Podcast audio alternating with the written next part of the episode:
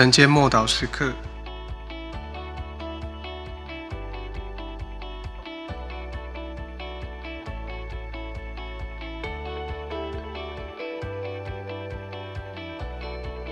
降下智慧和启示。以弗所书一章十七节，求我们主耶稣基督的神，荣耀的父，将那赐人智慧和启示的灵赏给你们，使你们真知道他。基督徒的生命包含地位，还有生活。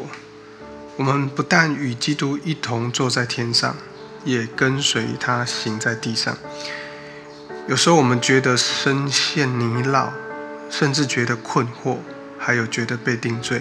都是因为这世上的生命还有周遭环境本来就不完美，仿佛眼前有乌云遮蔽视线，又好像我们最近遇到疫情，什么样的事情都没办法做。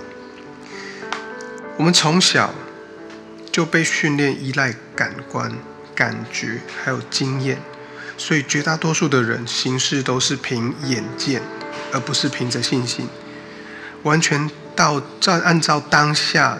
所看见的、所体会的，去感受，然后去反应。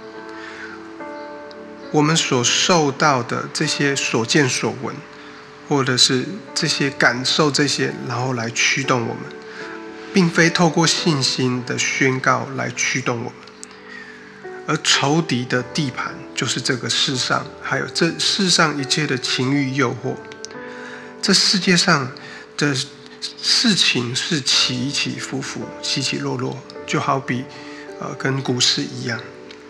在世界上，我们都不完美，而且呢，我们都会面临许多的挫折跟失败。很多情况底下，看起来没有任何的希望，好像神似乎远远的，远在天边，又听不见，也没有，也不关心。而这个是仇敌的谎言。使我们过分的听从环境，或者是感受。然而，环境就像天气一样，是变化多端的。虽然云层之上我们知道有太阳，但是呢，如果看不见太阳，我们就会以为没有太阳。属灵界的世界也是这样子的。因此，保罗才会祷告说：“求神赐下智慧与启示的灵，使我们的心被开启、被启发、被启蒙，使我们的灵眼得以看见肉眼所看不见的事物。只要能够了解到我们在基督里的地位和各种的可能性，生命就会完全改变。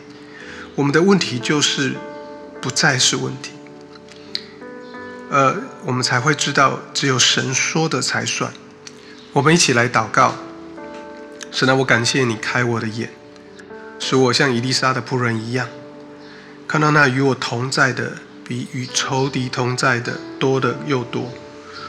我选择依靠我在基督里的地位来做出反应，不再依靠我当下的感觉，还有对环境的认知来反应。奉主耶稣基督的名祷告，阿门。